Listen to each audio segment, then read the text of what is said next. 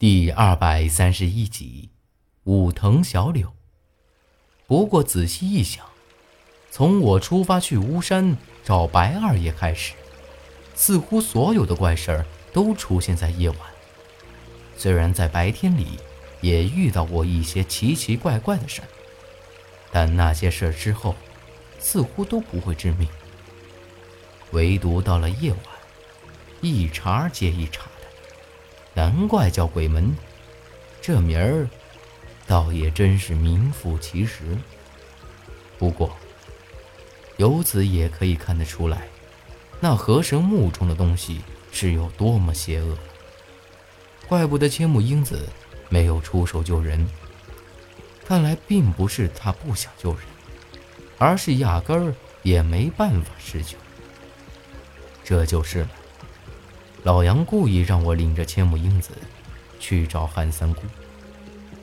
一来是我是白家人，二来是这千木英子虽然在大白天的看不出有啥问题，却只是一个普普通通的弱女子而已。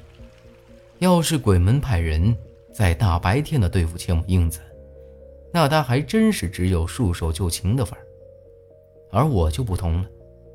虽然这能力比不上千木英子厉害，但好歹，不管是白天黑夜，我都能成。这么说来，你还得把我哄好了。你现在受了伤，白天又只是普通人，没了我的保护，你可就惨喽。我收拾好心情，回头看了一眼千木英子，不过。他却只是面无表情的看了我，话锋一转：“那个找镇长的人，你见过？”果然，啥都逃不过千木英子的眼睛。我无奈的叹了口气，摇了摇头：“唉，按照镇长说的那人样貌，倒和我之前认识的一个哥们很像。只不过，他早就死了。”而且为了救我，连魂都散了。他胆子小得很，孤苦伶仃的，对我倒是很讲义气。我倒还真希望，这人就是他呢。说到这儿，我又一次想起猴子来。在临江镇的时候，要不是他一直帮着我和苏丹晨，只怕咱们遇到的麻烦会更大。只可惜，他也着了鬼门的道。更可恨的是，我想为他去报仇都没地儿去。千木英子倒也没说什么，不过从他的眼神里头，可以看得出来，他正在想着什么事情。哎，你给我说说，你既然是鬼门的人，又怎么落得这么个地步，搞得被自己人追杀？我试探性的问道。他依旧是没说话。这已经是很明显了。看来，只要是关于他和鬼门之间的事儿，我是绝技问不出任何话的。他甚至连敷衍我都懒得敷衍我几句。成，既然你不想说，那我也懒得问这些了。你总该给我说说，那鬼门印是啥东西吧？这事儿，他总不至于也不给我说吧？这鬼门印。只有鬼门中真正的人才会。这也是一股邪气，却能摄人心魄。到了心口的位置，人的三魂七魄就会被吞噬，必死无疑。而人死后，这股邪气也会回到施法人的身上，借此来修习邪术。这话倒和苏丹臣说的不谋而合。不过他这话说的也着实奇怪。啥玩意儿叫鬼门中真正的人？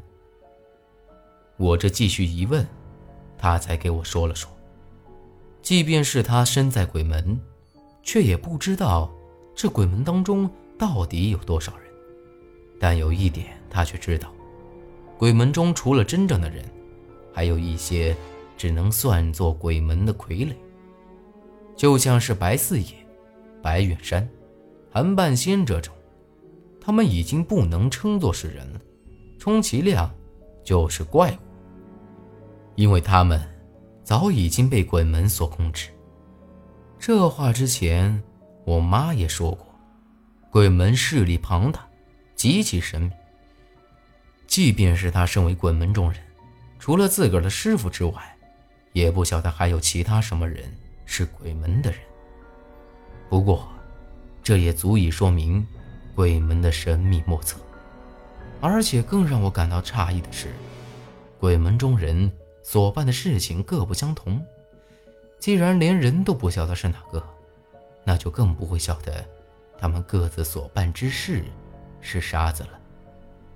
他们之间唯一能证明自个儿的身份东西，就是鬼令。这么说来，这控制整个鬼门的人，就是你们千木家族的人了。我看了看千木英子，他却摇了摇头。不，鬼门有四大家族控制，除了千木，还有柳生、松本、鹤茂。每一个家族的鬼令都是不一样的。不过，鬼门四族中，地位最高的还是千木家族。这倒是让我没想到。本以为鬼门就是一些歪门邪道、修习邪术的人，没成想，这里头比我想象的还要复杂的很多呀。鬼门四族各有一个主祭司，再就是大祭司。只不过，没人知道主祭司是谁。停了一会儿。千木英子又开口说道：“哎，你不是千木家族的人吗？之前他们一看你给我那千木鬼令，都叫什么千木大人？难道连你也不知道千木家族的主祭司是哪个吗？”我不禁有些好奇了，没理由身为千木家族的人，却不晓得自个儿的老大是谁吧？没成想，千木英子。只是叹了口气，摇了摇头。那，你总该知道，你的师傅是哪个吧？我继续探问着他。他看了看我，眼神有些复杂，像是要把我给看穿一样，搞得我浑身有些不自在。过了一会儿，他才开口：“引我进鬼门的人，是武藤小柳。”我笑了笑。无奈的摊开手，你是说的我也不认得，这都是啥乱七八糟的人名儿，就不能简单点儿？真麻烦。不，这人你见过。此时，千木英子一脸严肃的看着我。除了你，我还真没听过啥奇怪的日本名儿，更不消说还见过了。我也是被他的话给怔住了。我这辈子活到今儿个，唯一晓得的一个就是千木英子，从来没见过啥武藤小柳这号人物啊。这人就是你在巫山神女峰下见到的鬼婆。千木英子一字一顿的说道。他这一说，我整个人都僵住了。那不就是我妈吗？我虽然晓得她是鬼门的人。可万万没想到，她居然是日本人。一时间，我的心里头十分复杂，不晓得该说什么了，只能愣愣地看着千木英子。